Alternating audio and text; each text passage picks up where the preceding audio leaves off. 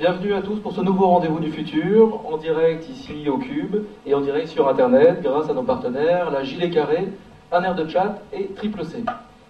Euh, notons que cette rencontre est diffusée également chez nos partenaires ecoloinfo.com, bdo.fr et aussi sur Facebook et aussi live tweeté grâce à Merton euh, que nous saluons ici. Cette rencontre est également parrainée par Joël de René, le parrain des rendez-vous du futur, et André Santini, alors la règle du jeu, vous commencez à la connaître, elle est très simple. C'est un dialogue qui dure une heure.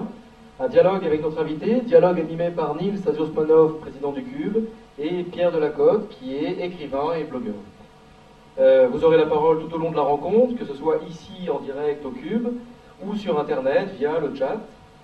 Euh, vous avez d'ailleurs été pas mal à poser des questions en amont et vous continuez. Euh, alors voilà, après Joël Doroné, Claude Guignoret, André Santini, Jacques Attali, Bernard Werber.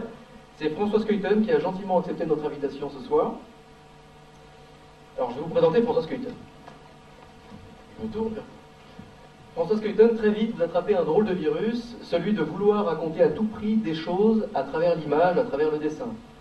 Le grand public apprend à vous connaître à travers votre travail colossal mené avec votre compère Benoît Peters sur les cités obscures, Travail qui vous vaudra notamment d'être Grand Prix du Festival d'Angoulême en 2002. Alors on a un peu de mal à, suivre, à vous suivre à travers toutes vos réalisations, tant elles sont diverses et variées, mais on distingue néanmoins un fil rouge dans votre carrière, la passion, l'image et les formes, ou le mouvement. Euh, que ce soit dans la bande dessinée avec les cités obscures, donc, la scénographie du Musée des Ombres, le pavillon des Utopies pour l'Expo universelle de Hanovre, la scénographie du pavillon de Luxembourg euh, pour l'Expo universelle de Séville, cette fois-ci, le cinéma, le documentaire, l'animation de synthèse, la scénographie d'opéra, ou même l'illustration d'un album de Gérard Mancé et la réalisation de timbres en Belgique. Bref, on a beaucoup, beaucoup de mal à suivre tout ça. Les Parisiens, d'ailleurs, qui prennent le métro assez souvent, euh, vous doivent la fantastique station Arts et Métiers euh, sur la ligne 11, recouverte de cuivre et avec des hublots euh, dans lesquels il y a un tas d'inventions. Et récemment, vous avez été sollicité par le gouvernement français pour travailler sur la prévisualisation des enjeux d'un Paris étendu en, tant que mégalopole, donc dans le projet Le Grand Paris. Passionné de voyage, de vitesse, de train surtout, vous travaillez actuellement à l'aménagement d'un musée du train à côté de Bruxelles. Euh, dessinateur, inventeur, architecte, urbaniste, euh, scénographe, auteur de BD, paysagiste. Bref, François Skuyten, vous êtes un rêveur inclassable, une vigie de notre époque, un sacré pied de nez surtout à la norme dans notre époque en surchauffe où il est bon de rentrer dans des cases bien précises. François Skuyten, merci d'avoir accepté notre invitation et je laisse la parole à Niels pour démarrer le débat. Merci. Merci à toutes et à tous. Merci beaucoup euh, François Skuyten d'être avec nous. Alors moi je vais commencer par une question d'actualité.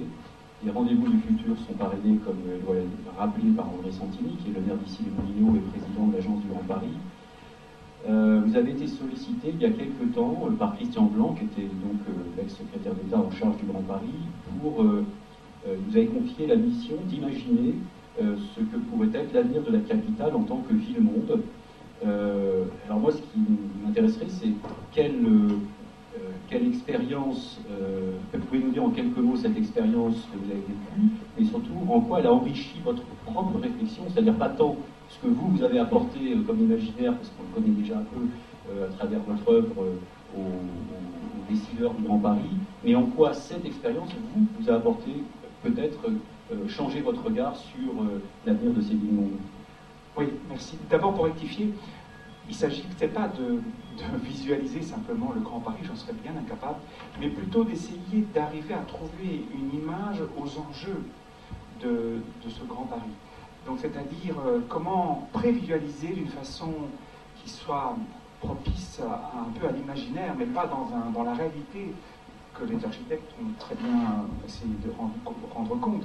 Ils se sont vraiment évertués à essayer d'avoir des conceptions beaucoup plus réalistes, qui était ma mission. Ma mission, c'est plutôt une métaphore, je dirais, de, de, ce que pourrait être ce Grand Paris.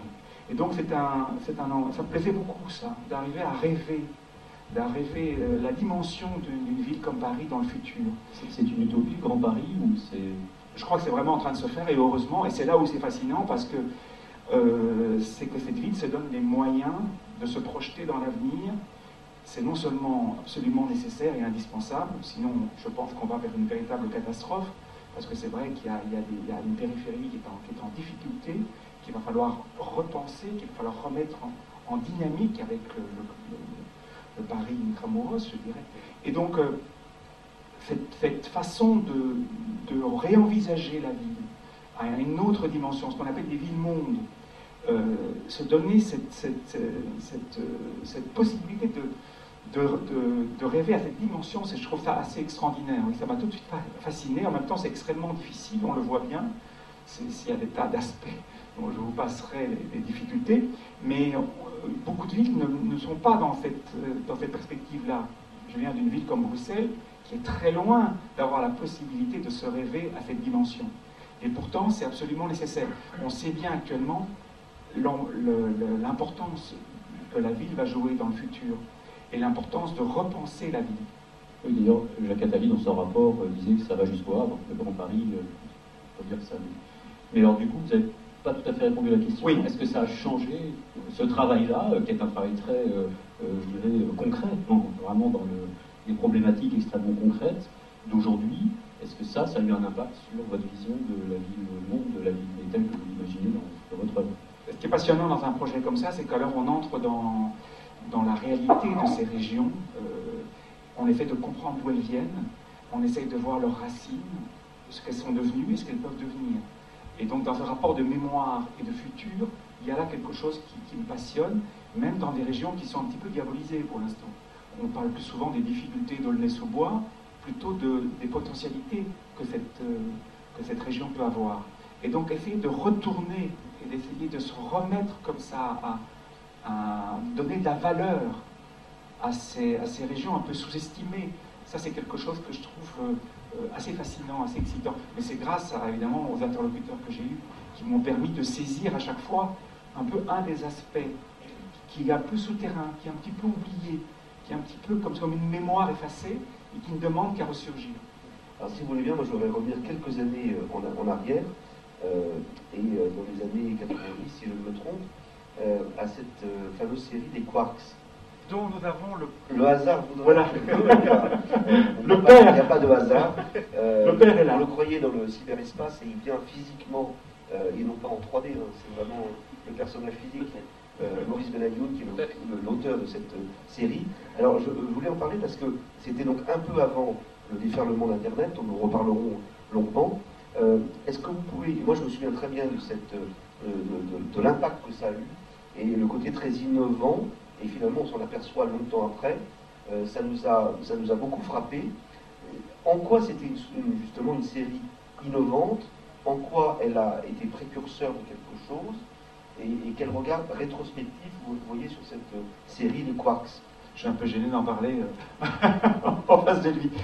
non, ce qui est certain, c'est quand il est arrivé, je me rappelle encore, il y a pas mal d'années, je ne sais même plus combien de temps, tellement c'est loin, il est arrivé d'ailleurs avec un cadre qui était tout à fait juste et intéressant et qui prenait parfaitement en compte les possibilités de la synthèse à l'époque. C'est-à-dire, il, m'a dit, voilà, j'ai envie, je rêve d'une série avec des animaux imaginaires. Et tout de suite, c'était une façon pour moi de, Je connaissais vraiment la synthèse, j'étais passionné, un peu fasciné, mais j'avais en même temps des difficultés dès qu'elle commençait à essayer d'imiter le réel. Et tout de suite, la porte ouverte à, l'imaginaire, à, des animaux invisibles, et qui profiterait de toutes les dernières découvertes technologiques de la synthèse, c'était à peu près chaque mois qu'on découvrait des nouveaux logiciels ou des nouveaux systèmes.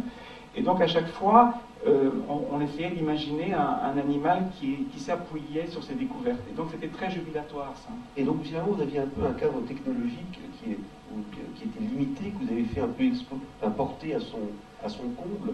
Euh, on, dit toujours, où est-ce que vous avez eu tous les outils qu'il vous fallait au niveau de votre imagination, euh, sans, contrainte, je veux dire. C'était un, drôle de, système parce que dès qu'on est, arrivé, je me rappelle une demi-heure après, on était déjà en train de, se raconter des histoires et de commencer à scénariser les, l'épisode des quarks. Donc c'est une dynamique qui fonctionnait sur ce que Maurice découvrait, une excellente tête chercheuse sur, ce domaine-là, et un petit peu sur ce que je pouvais lui apporter. Et c'est dans cette euh, espèce de mariage, c'est une petite machine qui se met à tourner.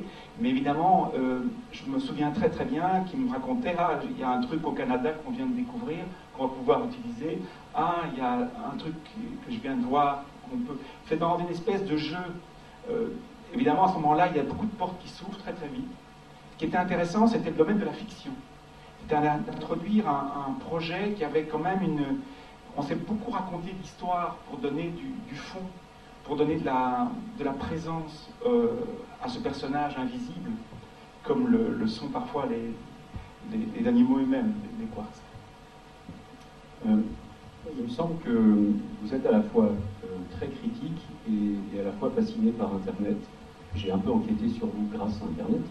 Et euh, vous avez dit que pour vous, Internet, c'est une grande maison qui n'aurait, je vous cite, qui n'aurait que des couloirs, pas de pièces, euh, où s'arrêter. Alors c'est une image un peu terrible qui rappelle une scène de, Matrix, qui évoque un monde labyrinthique dans lequel on se perdrait, on errait sans but. Est-ce que vous ne pensez pas quand même que l'Internet c'est peut-être aussi un prolongement extrêmement fertile euh, du monde physique. Il y a regarder ce qui se passe actuellement en Tunisie, par exemple. Oui, samedi, nous avons une grande manifestation à Bruxelles à la recherche pour manifester contre le fait que nous n'avons toujours pas de gouvernement et qui est né vraiment. On n'osait pas vous poser la question. je me suis dit, est-ce que je lui pose la question ou pas? Parce qu'on est quelque part dans l'utopie la plus totale. les Belges, c'est un royaume euh, très étonnant, euh, avec des ah, qui n'existent pas, un non-lieu. Euh, est-ce qu'il faut vous imiter et, vous priver de cesser d'avoir un gouvernement ou c'est un peu ennuyeux quand même Oui, je me, la réalité? Je me suis rasé, contrairement à certains de mes, collègues. non, mais c'est vrai que donc on voit bien la dynamique que peut prendre le fait des nouveaux citoyens euh, d'Internet, ceux qui, vraiment utilisent parfaitement et à, juste, titre et qui créent des réseaux qui peuvent se mobiliser très très vite. Donc c'était assez nécessaire. En même temps, j'ai dit ça parce que parfois je vois bien le, glissement, le, manque d'enracinement et, le fait qu'on est toujours en, état de quête et jamais en, il y a aussi des vices à Internet, il y a d'énormes vertus. Tout simplement, c'était une image peut-être un peu simpliste pour, pour résumer quelques aspects que je trouve parfois euh, dangereux, mais euh, il a, ne sera pas à moi de nier l'intérêt qu'on a eu, parce que Benoît et moi, on a tout de suite euh, été saisis par la, force et, la dynamique, et surtout la proximité avec la bande dessinée. C'était au moment où on était en train de construire l'univers des cités obscures, on, nous a fait découvrir un site qui était fait sans nous. Et on, a réagi à ça avec Rubicon.be, qui maintenant est un, site en ruine. Je ne savais pas que ça pouvait exister déjà, mais en fait, quand je l'ai vu là dernièrement chez vous, euh, j'étais surpris de voir à quel point il est comme des fantômes de, pages qui sont encore là. Mais par contre, on y a mis énormément d'énergie, parce qu'on sentait une, une potentialité et en même temps un, lien avec cette préoccupation que nous avions à construire un univers. Est-ce qu'il y a un, avant et après Internet que c'est une marque dans, votre vie de créateur ou est-ce qu'il y a plutôt une continuité et il n'y a finalement pas de changement au niveau de votre imaginaire mais simplement des moyens qui sont un peu différents? Non, ce qui était très intéressant avec Internet, je me rappelle la première baffe qu'on a eue, c'était que notre site était moins bon que ceux que les internautes avaient fait à partir de notre série. Euh, ça, je trouvais ça extraordinairement exaltant. C'était qu'il y avait une porosité dans notre univers dont certains lecteurs avaient profité pour, euh, pour s'installer et pour construire des sites qui étaient très originaux, très, très, très excitants. Et ça nous a beaucoup motivés, ça. Donc ce qui m'a intéressé, c'était la créativité, c'était la réactivité aussi du lecteur. Peut-être en cela, il y a eu un avant et un après. C'est que brusquement, on pouvait presque dialoguer avec eux. On a dialogué avec eux puisque notre site était en relation, on avait des, liens directs avec euh, leurs propres pages, mais aussi on a même, je crois, tiré profit de, certaines de leurs propositions. Je, vous cite à, nouveau, vous avez dit que ce qui, ce qui me fait peur avec l'ordinateur, c'est que l'outil est trop fascinant. Est-ce que vous pouvez dire quel sens ça avait à ce moment-là, en quoi il est trop fascinant, en quoi l'ordinateur peut-il ou pas apporter quelque chose de supplémentaire à votre technique qui est déjà euh, celle d'un virtuose? Écoutez, euh, chaque fois qu'on voit arriver, je me rappelle à une époque, euh, arrivait l'aéro, l'aérographie. C'était un, procédé qui projetait de la couleur avec des, nuages, c'était assez séduisant. Tout le monde s'emparait de ça, ça faisait des effets un peu photographiques. Bon, il y avait, il y avait des, virtuoses de ça. Alors arrive l'ordinateur et on, a retrouvé d'ailleurs les mêmes effets, les mêmes effets de fascination. Et puis évidemment arrivent des gens qui sont vont beaucoup plus loin dans, l'utilisation de l'outil, qui dépassent cette virtuosité et qui arrivent à, se l'approprier et à ce qu'on oublie complètement. On profite d'émotions, on profite d'écriture. Mais au départ, évidemment, l'outil, si on reste trop fasciné par lui, peut un peu enlever les aspérités qui, pour moi, créent quand même le charme du dessin. Vous-même, vous travaillez pas avec l'ordinateur, ou peu avec l'ordinateur, vous mettez beaucoup de temps je crois que c'est une semaine par planche, c'est un travail extrêmement monacal, très très laborieux, très fin. Euh, est-ce que vous imaginez euh, un jour l'utiliser ou enfin c'est pas pour faire la promotion de l'ordinateur, hein, c'est la question que je pose derrière, c'est est-ce que les usages nouveaux qu'il permet euh, peuvent apporter quelque chose à votre travail Alors, à une époque, il y avait des, ce qu'on appelait des bleus, donc on, tirait de la page de bande dessinée un trait bleu, euh, on faisait les couleurs là-dessus, c'était au format de, l'impression.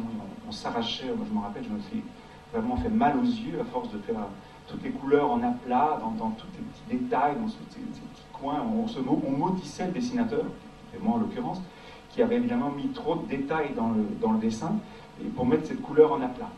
Il est évident que là, l'ordinateur est un bon incroyable. En plus, euh, il y avait des décalages entre le, trait noir et, le bleu en question quand on photogravait l'ensemble. Qui donnait un certain charme. bon, évidemment, tout ça maintenant euh, paraît tellement risible. Alors, euh, il n'y a pas de comparaison là-dessus. Mais en même temps, l'argument de beaucoup de gens qui travaillent sur ordinateur, c'est qu'ils gagnent du temps. Ça va plus vite pour, faire des couleurs. Et moi, j'aime bien, j'aime bien passer du temps. J'aime bien le, le temps que le dessin me demande parce qu'il m'oblige à, plonger dans l'image, à réfléchir. Si l'image n'est pas bonne, j'aurais du mal à passer du temps avec elle. Oui, d'ailleurs, vous dites une chose euh, très belle, c'est que finalement la solidité du dessin, tout ce temps passé, c'est tout le doute aussi qui va. Et, une fois que le dessin a passé l'épreuve de tous ces doutes, oui, sans doute que l'image capte le temps. Euh, il y a une sédimentation du temps à travers l'image. Et euh, quand vous, savez que vous allez passer deux ans sur une histoire, vous vous dites quand même qu'il y a intérêt à y réfléchir deux fois. Si, ça va très vite, peut-être que je, me préoccuperai moins de la nécessité de ce récit. Donc, euh, le temps est un, élément qui m'intéresse le plus, de plus en plus. Et, le fait que je le perde parfois dans des images, je trouve que souvent je, le trouve gagné à l'arrivée. Alors, à ce stade de, la discussion, euh, la coutume veut que la salle aussi puisse poser des questions. Donc voilà, il y a un micro qui circule. Euh, si vous avez des, envie d'interagir, n'hésitez surtout pas. À Maurice de nous faire une petite, euh, soit une question, soit une remarque sur ce qui a été dit, sur, pas, sur les quartz par exemple. Il était en train de relever ses messages. non, je, voulais faire une photo. On avait demandé Parce que j'ai oublié mon appareil photo, alors euh, Voilà, merci d'avoir posé. Je, voulais, rebondir un petit peu ce que, euh, ce que disait François, là, parce qu'il suffit de le voir travailler pour comprendre effectivement que, ce temps passé à, penser, à ressentir chaque détail est absolument, essentiel. Et la discussion ou la, réflexion préalable qu'on pourra avoir sur la, conception globale d'une image qui serait ensuite automatisée dans sa production par l'ordinateur n'a rien à voir avec euh, la, la, précision et la, l'acuité, je dirais, de la, vigilance de, François par rapport au dessin. Donc on sent bien qu'il y, a une incompatibilité totale, je dirais, d'une certaine manière, euh, avec, euh, euh, avec la pratique de, l'informatique, mais pas le concept. Et je crois que c'est ça qui est important, et c'est pour ça qu'on s'est rencontrés.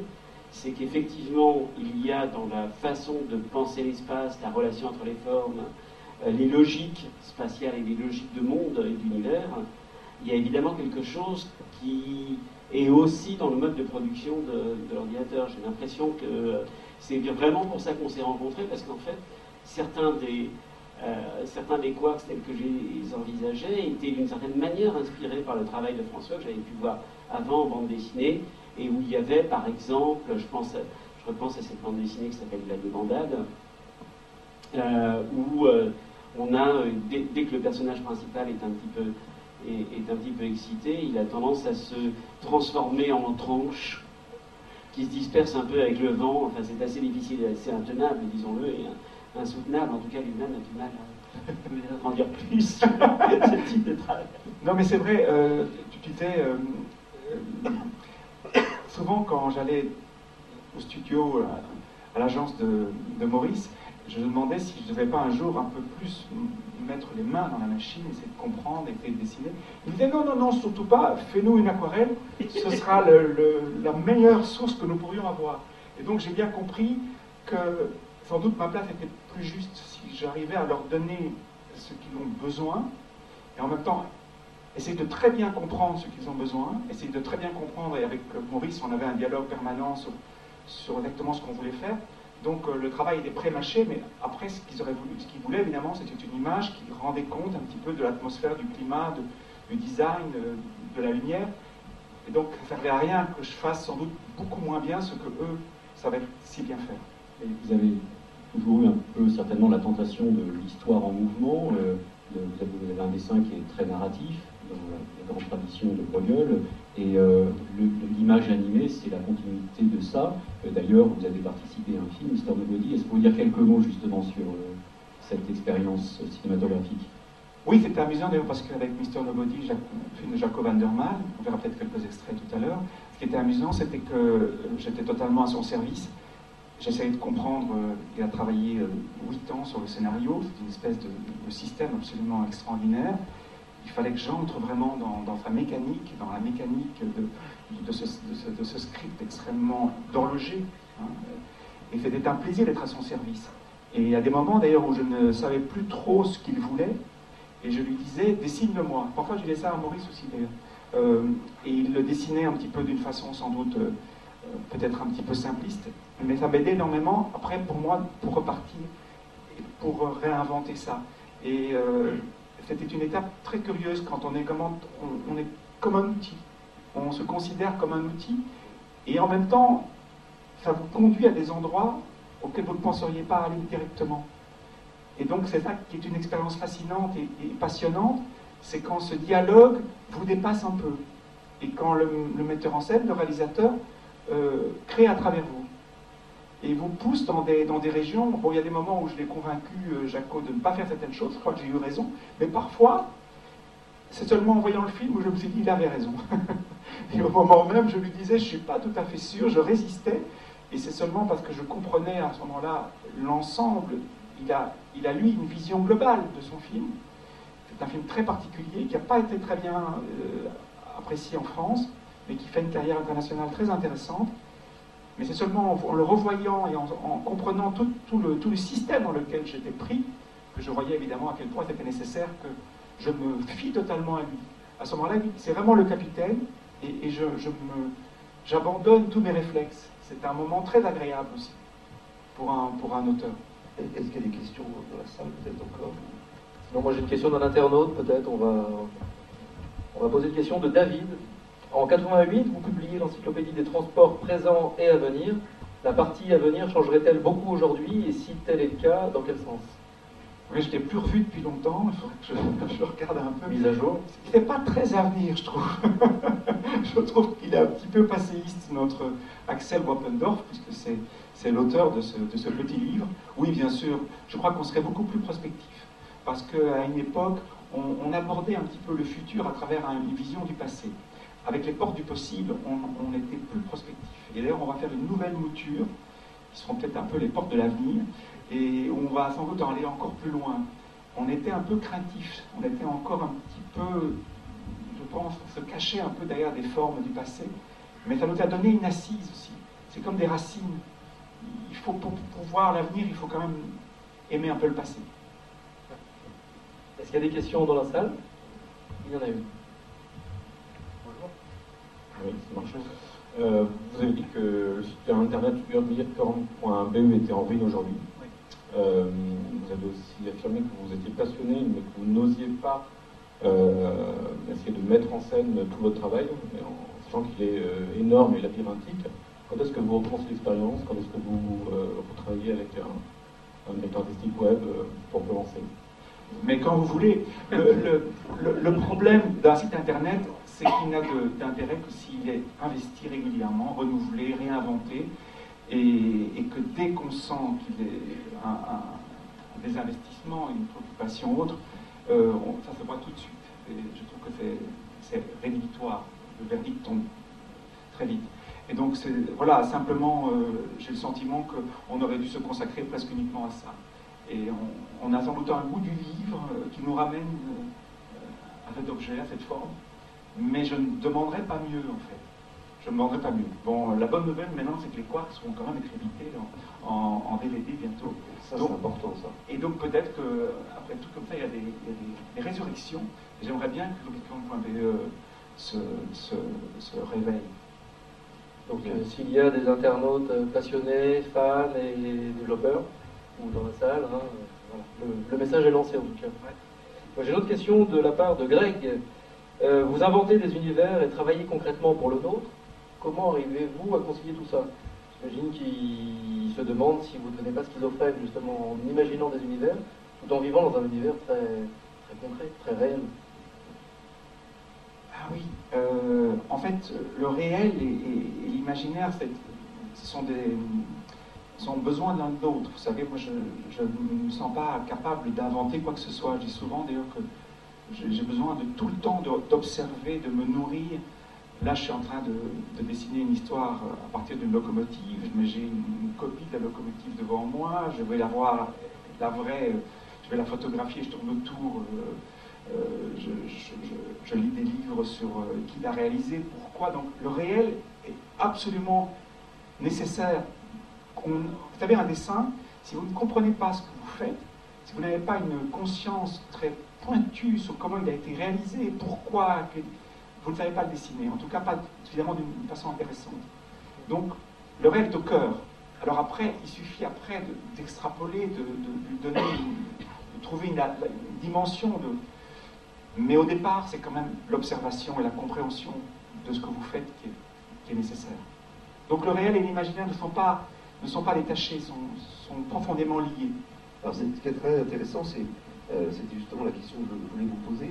Vous dites que l'imaginaire se nourrit du réel. Alors si on part dans la direction opposée, euh, les questions de, de cités utopiques, qui sont un peu le leitmotiv toujours chez vous, c'est aussi un grand thème de la philosophie, de la philosophie politique de la littérature. Alors en, politique, c'est le Platon à Hobbes, par exemple. En, littérature, c'est Orwell, c'est Borges, par exemple.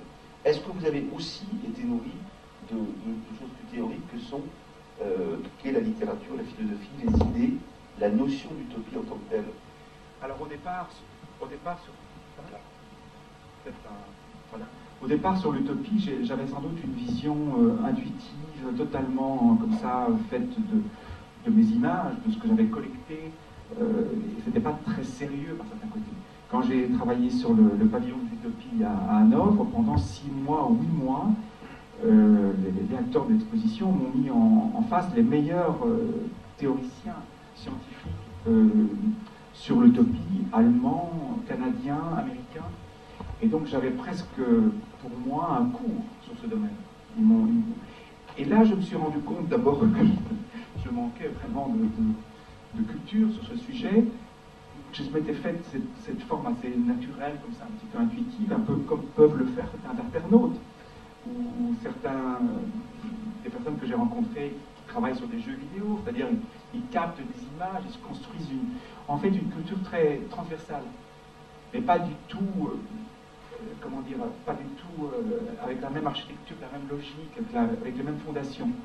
Et là, ça m'a permis un petit peu d'organiser, d'avoir à réfléchir profondément et après, pour pouvoir communiquer, pour pouvoir organiser, scénariser un pavillon des utopies, il fallait que, ça passe quand même par un minimum de rigueur, ce que je n'avais pas. Non, c'est parce que le, sujet de l'utopie est vieux comme le monde, hein, puisqu'il est même plus ancien que Platon. Et euh, alors, est-ce qu'il est euh, destiné à continuer à, éclairer un petit peu l'avenir du métier? Est-ce que l'utopie est une bonne manière d'éclairer l'avenir, ou au contraire, est-ce qu'il n'y a pas eu des excès d'utopie qui ont donné des catastrophes aussi? Oui, surtout qu'en Allemagne, le mot utopie n'a pas du tout la, même résonance. Il est, en, en certain côté, en partie anobli euh, dans, le monde francophone. Le, mot euh, a une charge de, rêve, de noblesse, je dirais, effectivement, qui n'entre pas partout. Non, ce qui est vraiment dommage, plutôt, c'est le manque d'utopie actuellement. Il y a des, tas de, zones où on, manque de vision, je trouve qu'on est extrêmement... Je, suis très parfois malheureux de voir à quel point on, a, on manque d'envie de, futur. On manque d'envie d'avenir. On est un peu tétanisé, on, nous charge d'une responsabilité énorme sur un tas de choses. Et c'est vrai que ce goût, ce de l'avenir, j'aimerais bien qu'on le retrouve. C'est pour ça que j'étais heureux de participer à un débat comme celui-là, parce que c'est une chose que je trouve formidable à donner à nos enfants, à donner à... C'est un, plaisir, cette jubilation de rêver l'avenir. Alors c'est vrai que moi, je, le dis souvent, dans les années 60, euh, je rêvais des, voitures volantes au-dessus des villes, je, rêvais des, trains euh, suspendus, enfin, sur des monorails, sur des choses. Et c'est vrai qu'effectivement, on, a des téléphones portables, mais il n'y a toujours pas de voiture volante. Il y a des décalages dans, dans, les rêves, et pour l'instant, on, est très très loin, et il y a des domaines sur lesquels il n'y a aucune, aucune utopie. Mais ce sont des périodes. Je suis certain qu'on va y revenir, et qu'il va, y a de nouvelles, de nouvelles visions, sans doute pas du tout comme là où on les attend. Je suis impatient de voir ça moi j'ai une petite question sur la ville, une question de Thibault notamment. La ville de demain sera-t-elle similaire à celle que l'on connaît? Et derrière une autre question de Thibault, on peut peut-être en faire, euh, en faire deux en une, euh, ou une en deux. Quelle est votre définition de la cité et du vivre ensemble? Oh là là là là là Mais je ne suis qu'un dessinateur ah, bah, de bande dessinée. Alors, sur la ville, par contre, je peux vous parler en tant que dessinateur, c'est vraiment l'axe il est certain qu'il y a une époque, c'était beaucoup plus facile de dessiner la ville du futur. Je pense qu'à l'époque de Le Corbusier, à l'époque de toute une série d'architectes, il y avait comme ça une facilité à tracer avec quelques lignes, avec quelques...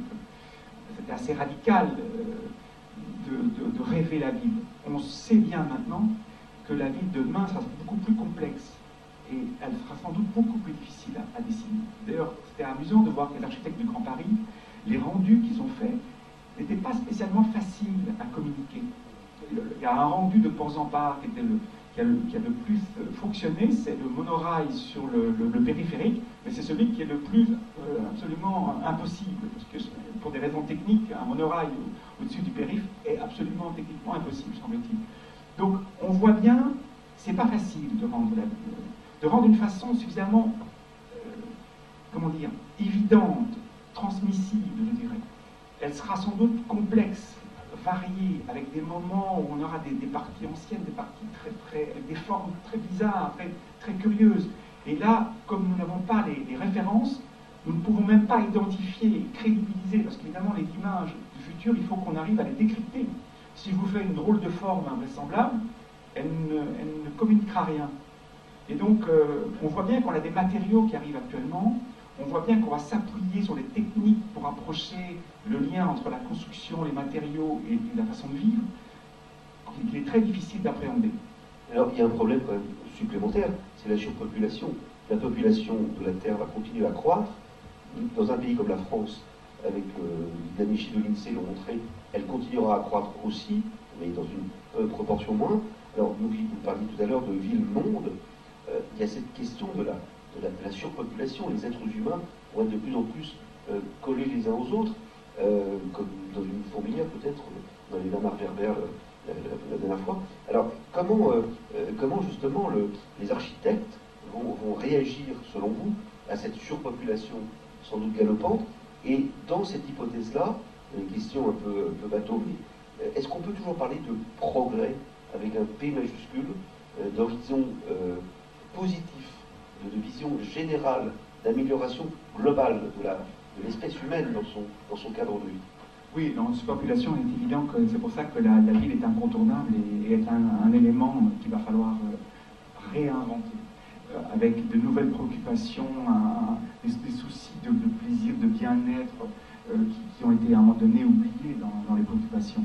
et, la, densité, donc on sait bien qu'on on va avoir un retour des tours, mais sans doute tout à fait différente, avec une organisation différente, avec et les tours qui, quelque part sont un peu diabolisés, ce sont des tours avec des conceptions qui sont obsolètes, mais il y a des, potentialités qui, arrivent maintenant qui sont très intéressantes. Ce sont des villes verticales de plus en plus. Oui, mais de toute façon, la verticalité, on doit y revenir.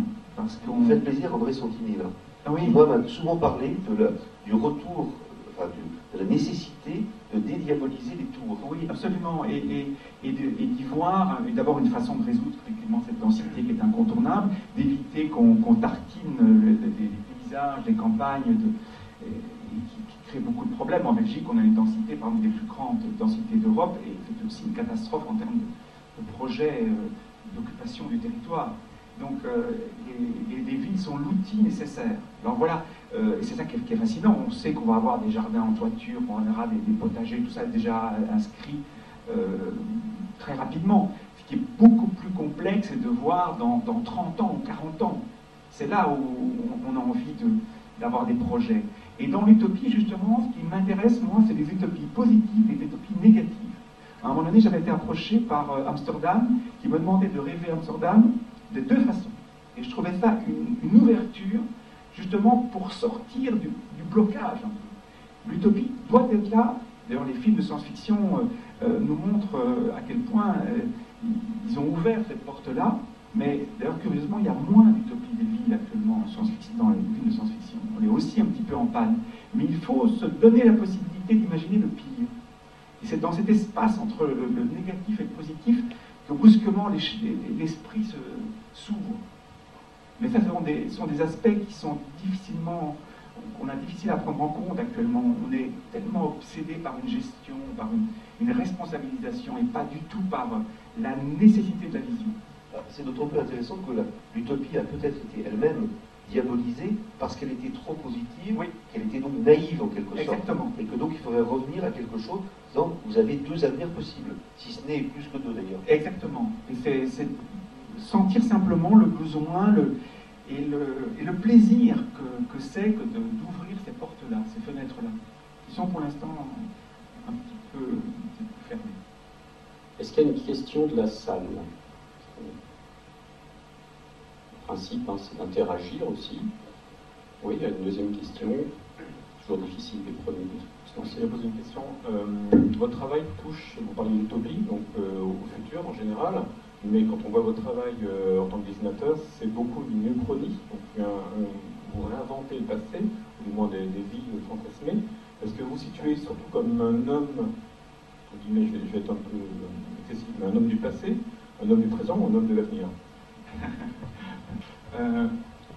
À, l'époque, le pavillon de Hanovre devait s'appeler Le futur du passé. Mais comme c'était sponsorisé, euh, le, partenaire était IBM, ils ont dit non, ça, ça, ça marche pas.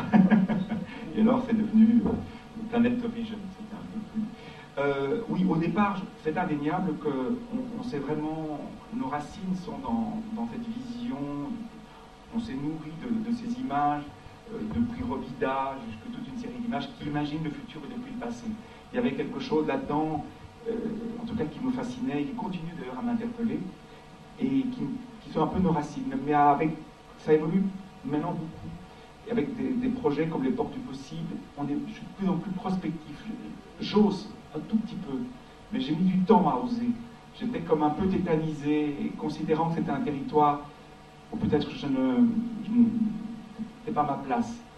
Mais comme je sens comme il y a un vide, comme il y a un manque, je me dis, après tout, c'est notre responsabilité d'y aller avec une forme sans doute de naïveté, sans doute... Euh, moi, j'aime beaucoup, j'aime beaucoup les visions du futur, et même surtout quand elles ne se sont pas réalisées. J'ai une collection complète de sciences et vie depuis le numéro 1, et j'adore ça, et même quand ils se trompent avec une, assurance formidable, comme ils se trompent encore actuellement, sans doute, mais ils ne le savent pas, euh, c'est très réjouissant. Euh, il y a quelque chose de, voilà, de, cette, ouverture est nécessaire, une fois de plus. Donc je, crois que le mouvement quand même va vers plus de prospection.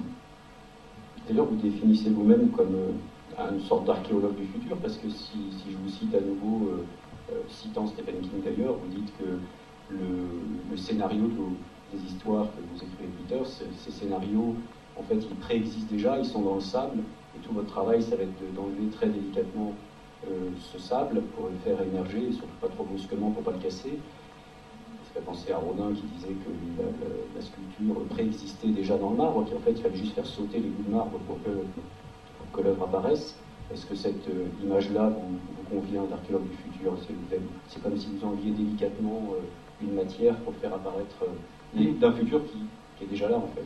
L'image du, squelette de dinosaure dans, le sable, c'est une image de Stephen King, pour parler du scénario. Je trouvais que c'était une image très très jolie sur le, le fait qu'une histoire, si on la fabrique, si on, veut trop volontairement trouver ce qu'on attend, alors on, brise une part du, mystère d'un récit et qu'il faut y aller sans doute avec euh, une volonté de quelques idées, il faut un petit peu avoir des intuitions, mais en même temps il faut être très à l'écoute de tout ce qui peut se découvrir, de tous ces, miracles que, l'histoire peut nous donner.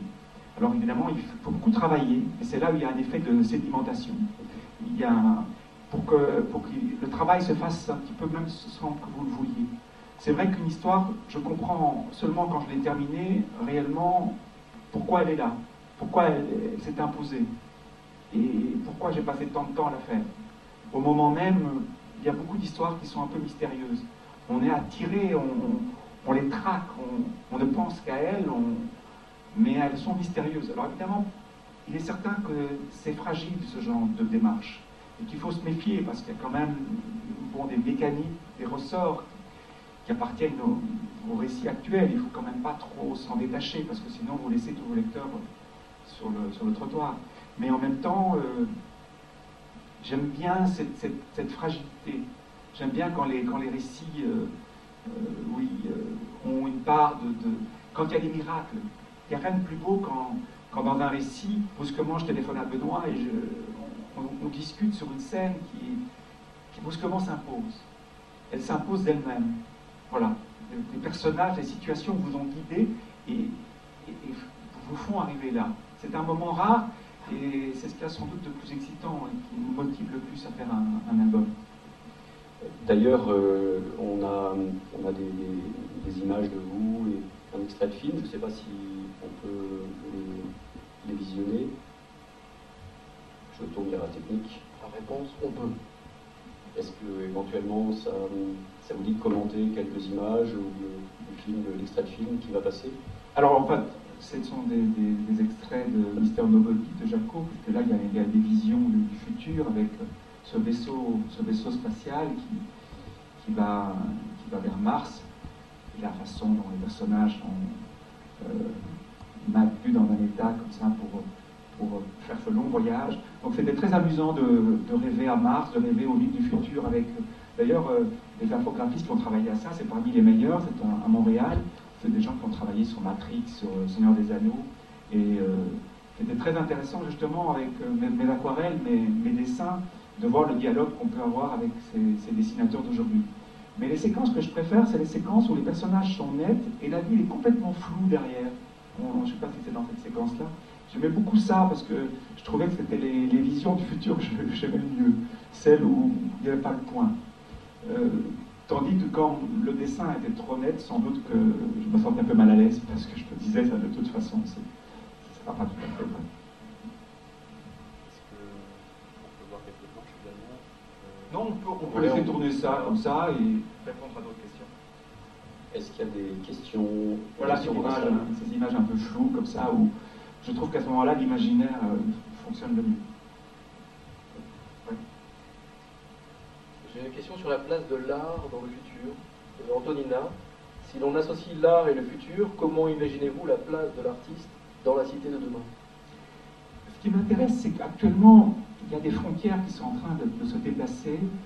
Euh, moi, j'aime beaucoup être dans l'intersection. J'aime beaucoup les propositions de, Maurice de faire les quartz parce que c'était justement une zone, la synthèse à l'époque, elle était naissante et en plus une synthèse haute définition, c'était avec une qualité d'image très, très remarquable. Et je trouve qu'il y a des, espaces comme la scénographie. La scénographie est aussi un, médium que beaucoup de gens ne connaissent pas. Quand je dis je suis scénographe, souvent je sens un moment d'incertitude. Vous travaillez sur un musée du train, tellement c'est ça? Oui. Et c'est un. Comment dire c'est un métier qui mélange beaucoup de choses, et un peu de la mise en scène, c'est un peu de travail de l'espace, travail de la lumière, travail du récit, savoir conduire les gens dans, des, espaces, savoir les, guider, savoir attirer leur attention, savoir raconter, savoir réfléchir à des contenus. Qu'est-ce que c'est que cet étrange métier? Est-ce que c'est un métier artistique? Vous voyez ce que je veux dire? Les frontières ont bougé. Donc je crois qu'il y aura et, c'est très heureux, il y aura des artistes qui mélangeront tout ça, qui passeront d'un monde à l'autre, et qui vont créer des passerelles inattendues. Et je crois que ces, frontières sont en train de se déplacer très très vite actuellement. En France, il y a encore beaucoup de résistance là-dessus. Il y a une organisation, euh, euh, on, éthique, on quand même, euh, l'étiquette est quand même encore très, très présente. Ça facilite évidemment le fait qu'on sait comme ça d'où vient le créateur, pourquoi, mais je pense que c'est un système qui est déjà dépassé. C'est à peu près dans, enfin, dans beaucoup de domaines, effectivement en France, c'est très dans la culture française de mettre la, connaissance en silo. D'ailleurs, Pierre Delacote qui est là, euh, à côté de vous, donc qui a euh, été un, des, un de ceux qui en France a mis un peu un coup de pied dans la fourmilière euh, avec un rapport qui s'appelait Hyper-République, déjà c'est un, un, mot qui fait rêver, et qui a été un peu le coup d'envoi de l'administration en réseau en France. Pierre, dire deux mots, non pas sur le rapport lui-même, mais plutôt sur... Alors là, on est, effectivement, ce, ce rapport, pour rester au niveau intellectuel et artistique où nous sommes, parce que ce rapport était quand même assez euh, euh, technique et très, très ennuyeux par certains côtés, comme beaucoup de rapports administratifs. Euh, effectivement, on peut dire que l'État en France, il y a eu l'État féodal, il y a eu l'État colbertiste, il y a eu l'État napoléonien, il y a eu l'État providence, et, et, ça patine un peu maintenant. Est-ce qu'on s'arrête là, comme ça? Si on s'arrête, eh bien, ça veut dire que, que c'est fini. Donc il doit y avoir une nouvelle utopie qui est une nouvelle réalité, euh, et qui est l'État en réseau. Et peut-être l'Europe sera un, réseau d'États en réseau. Hein, et c'est une nouvelle frontière pour l'Europe, je pense.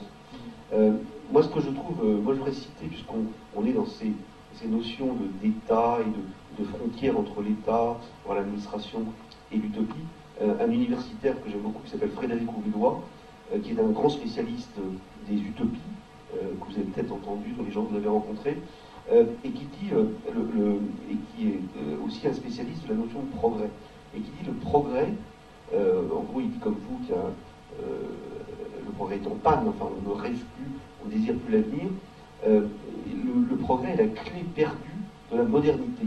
C'est-à-dire qu'on est dans la modernité, on mange de la modernité, il y a des marchands, voilà, il compare ça d'ailleurs à la, lettre volée d'Edgar Poe, une espèce de secret, le progrès est partout, et du coup il est nulle part.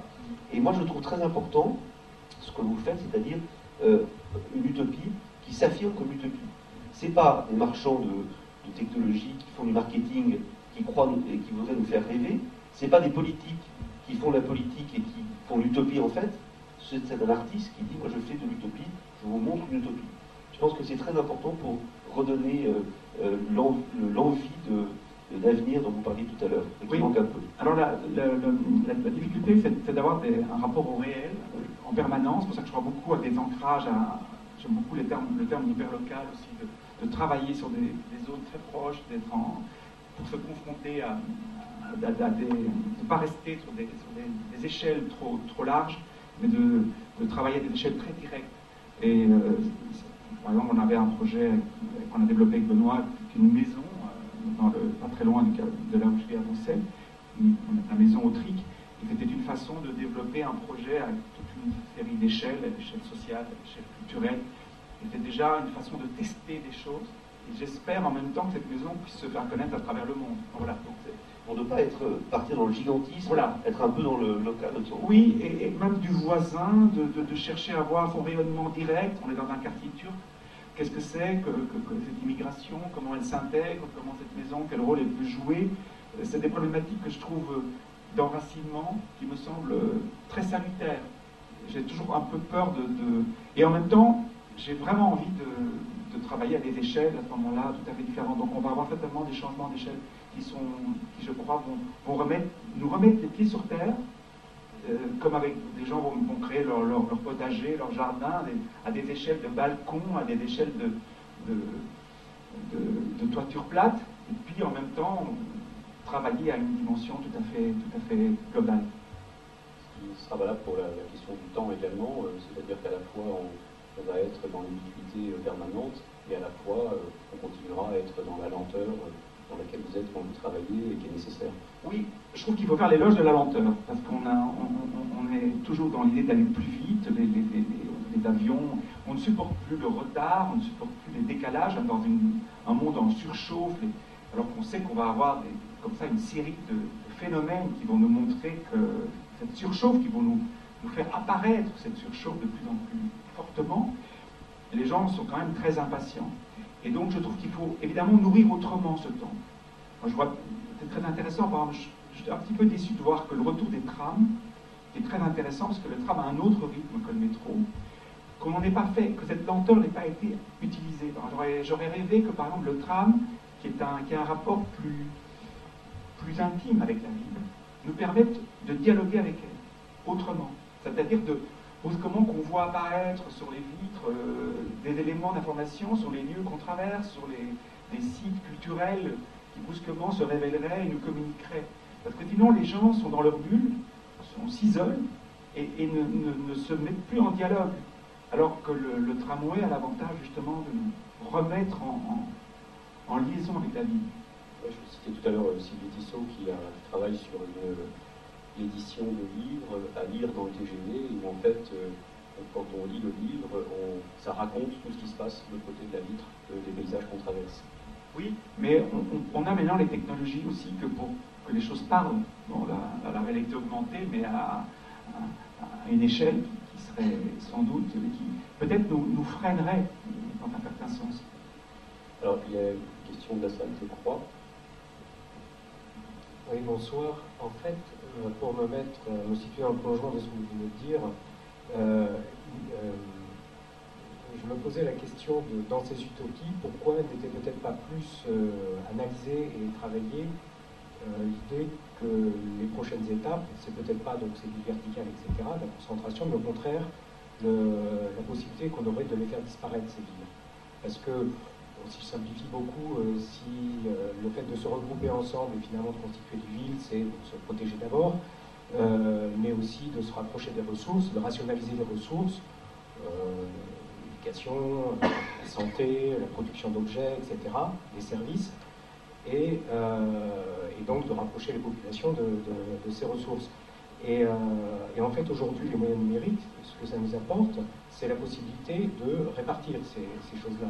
Si on regarde pour Internet, c'est évident, mais aussi les, choses qui arrivent autour du Fab Lab, la possibilité de produire à domicile tout ce dont j'ai besoin. Je n'ai pas besoin d'une usine, je l'imprime chez moi directement, les objets qui fonctionnent, euh, l'éducation, les loisirs, etc.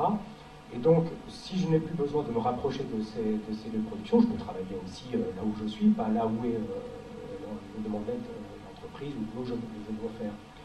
Et donc, à ce moment-là, s'il n'y a plus cette nécessité de, regroupement dans un lieu autour des quelques points d'agrégation que, j'ai mentionnés, on peut être effectivement n'importe où et avoir, disons, le même accès au, système de vie que, ceux, qu'on a aujourd'hui dans une ville dans les meilleures villes, d'ailleurs, hein, parce que les villes ne sont pas plus égales, on va dire les grandes capitales, les, cités-mondes, etc. Quoi. Or, aujourd'hui, on n'a plus besoin de la ville pour avoir accès à ces choses-là. Si on se projette un tout petit peu, justement, dans l'utopie, dans le futur, hein, les, techniques, les techniques, elles sont décrites, c'est plus euh, euh, de la science-fiction. Et justement, on passe de l'univers de la science-fiction à celui de l'héroïque fantasy. Comme si aujourd'hui, ce qui parlait du futur, ça ne serait pas euh, la science-fiction, mais plutôt l'héroïque fantasy qui dit j'ai une baguette magique et avec ça je vais tout faire, je suis dans la campagne et tout ce dont j'ai besoin, j'y ai accès. Bon, je ne peux pas vous faire l'illustration de ça, je pense qu'on le voit tous. Et que si on se dit que par rapport à ça, manifestement, la, plus grande partie de la planète est plutôt constituée de déserts, etc. Alors, j'ai venu à l'esprit un terme qu'on voit beaucoup dans la science-fiction, qui est le fait de terraformer une planète. Euh, c'est comme si la Terre n'avait pas fini d'être terraformée pour les humains. Euh, la plupart des, environnements sont des déserts, bon, ok, chaud, froid, euh, voire liquide, mais c'est peut-être ça les, espaces qu'on peut conquérir. Et voilà. Donc vous voyez, vous voyez tout ce, que trace cette utopie. Et c'est vrai que quand je me dis bon, on va faire le Grand Paris, bah, évidemment, ça peut un petit peu cette histoire périphérique, toutes les petites communes autour, etc on a envie que ce soit un grand truc, mais est-ce que c'est pas déjà euh, une utopie un peu ancienne, que c'est pas les vraies utopies, celles qui sont derrière, quoi, qui, sont traitées là? Oui, mais je trouve quand même que l'idée de ville doit, doit devenir un enjeu. Et je, dirais même que j'aimerais bien qu'on retrouve des portes pour entrer dans les villes, pour redonner euh, une, dimension, un intérêt. Je, trouve ça très triste de voir disparaître la, différence entre la campagne et la ville. Parce qu'on on. On, brouille et la, ville est peut-être un événement et a, des beautés, des forces, et, il a son temps propre aussi. Je trouve qu'en cela, ce serait intéressant qu'on saisisse ce moment de passage. Parce que si, on, si on, aplatit tout, on, est dans, un monde où on ne sait plus trop, où tout se remplit. Euh. Mais, c'est embêtant ça? En quoi c'est embêtant? Ben, Je trouve que la différence est intéressante pour garder des vraies campagnes et des vraies villes.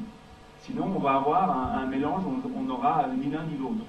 Mais bon, disons que moi j'ai été étonné euh, en me baladant en Ardèche, dans des plateaux qui paraissaient totalement désertiques euh, tels qu'ils sont aujourd'hui.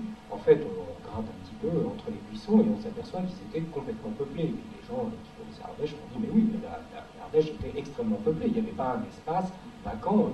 Et on regarde, c'est partout des murets, partout des chemins qui sont aujourd'hui envahis de, de, Donc, euh, euh, bon, ben voilà, ça pourrait être ça. Il pourrait y avoir, c'est pas parce qu'il le dit, enfin, dans ce que je dis, il y a quelque chose qui est peut-être trop radical, mais qu'il pourrait y avoir non pas des, des ultra-concentrations de villes ultra-verticales et le désert entre, et un désert dans lequel il y a une marge, une frange, dans lequel vivent ceux qui ne peuvent pas avoir accès à, ces villes verticales, et au contraire une espèce de répartition harmonieuse avec... Euh, Mais c'est le mot harmonieux qu'il faut c'est toi qui reviens au passé, là Tu veux repeupler l'Ardèche ou les Bon, pour l'Ardèche, c'était facile, elle a été peuplée, mais il y a d'autres endroits qui n'ont jamais été peuplés le temps va venir à nous manquer, donc je vais juste poser une, euh, dernière question d'Internet, d'internaute.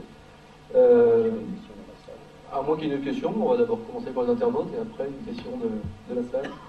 Euh, sur vos projets à venir.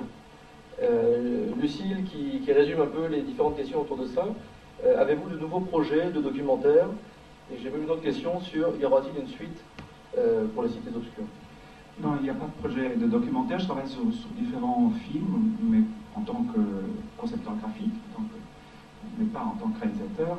Et j'ai des projets de, j'ai beaucoup de projets de, scénographie et une nouvelle histoire qui n'est pas une cité obscure, parce que Benoît a été accaparé par une biographie, une biographie de Jacques Derrida. Et donc, euh, pendant ce, travail-là, je suis en train de réaliser une histoire tout seul. Et une chose dont on n'a pas parlé d'ailleurs, c'est que vous faites, euh, je crois, régulièrement des performances avec un musicien. Est-ce que vous pouvez en dire quelques mots?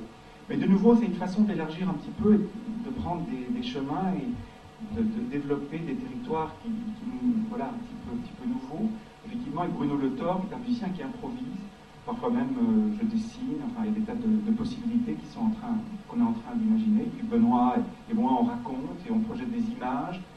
Et c'est une façon un petit peu de, d'abord d'éprouver le plaisir de raconter en direct et d'improviser et de raconter. On, a beaucoup appris, Benoît et moi, en faisant ça, parce qu'on se rendait compte que c'est quand même le cœur de notre métier, c'est raconter avec des images. Et justement, qu'est-ce que vous avez appris? Parce que dans votre travail, on, l'a dit tout à l'heure, c'est un travail qui est extrêmement monacal. Je ne sais pas si l'improvisation, c'est vraiment le terme qu'on pourrait utiliser. C'est une construction véritablement qui se fait de manière extrêmement lente, élaborée. Euh, et là, vous passez dans un univers radicalement différent où on est dans l'improvisation avec le public. Justement, qu'est-ce que ça nourrit, qu'est-ce que ça apporte? Improvisation contrôlée, puisqu'il y a quand même ces images qui servent de structure. Mais par contre, le plaisir, c'est de sentir la réaction des gens, de voir à quel moment on, peut éventuellement euh, se perdre, à quel moment on reprend l'intérêt des gens. C'est un exercice qui, est très salutaire et qui nous apprend beaucoup après quand on revient tout seul.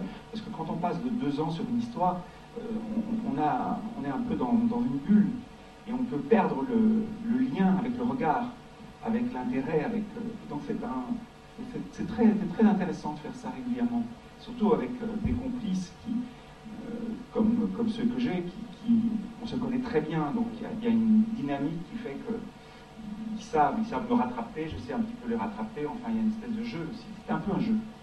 J'espère qu'on aura l'occasion de voir ça au cube bientôt. Merci.